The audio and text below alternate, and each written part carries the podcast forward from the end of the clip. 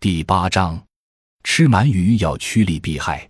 鳗鱼，因为它含有较多脂肪，有恐升高血脂，故近些年来似乎已被人们淡忘了。其实，鳗鱼对人体还是有一定益处的。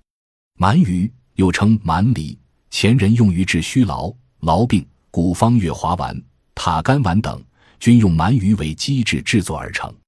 鳗鱼有强大的生命力。我们知道，鳗鱼的繁殖是很有趣的。它们在很远的深海中产卵、孵化，然后鳗苗溯流而上，又游回河口，在淡水中生长发育，并由此走上餐桌，供人们享用。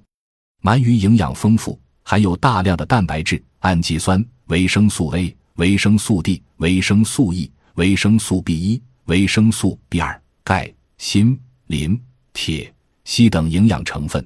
当然也含较多的胆固醇。其实摄取适量脂肪能够美容、益智、健脑，关键是要掌握好时机和摄入量。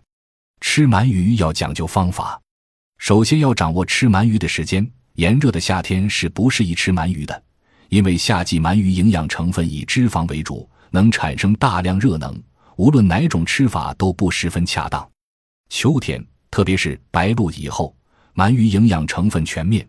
且此时的鳗鱼也特别鲜嫩肥美，所以民谚有“白露满里双降蟹”之说，指出吃鳗鱼要在白露之后，而吃螃蟹要在霜降过后。这些都是人们在生活实践中的经验所得。烹调方法也是吃鳗鱼的关键。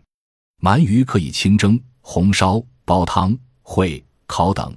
从营养学角度分析，比较合理的烹饪方法是清蒸或煲汤。因为这样的食法既是原汁原味，而且营养成分不被破坏，烹调方法也简便。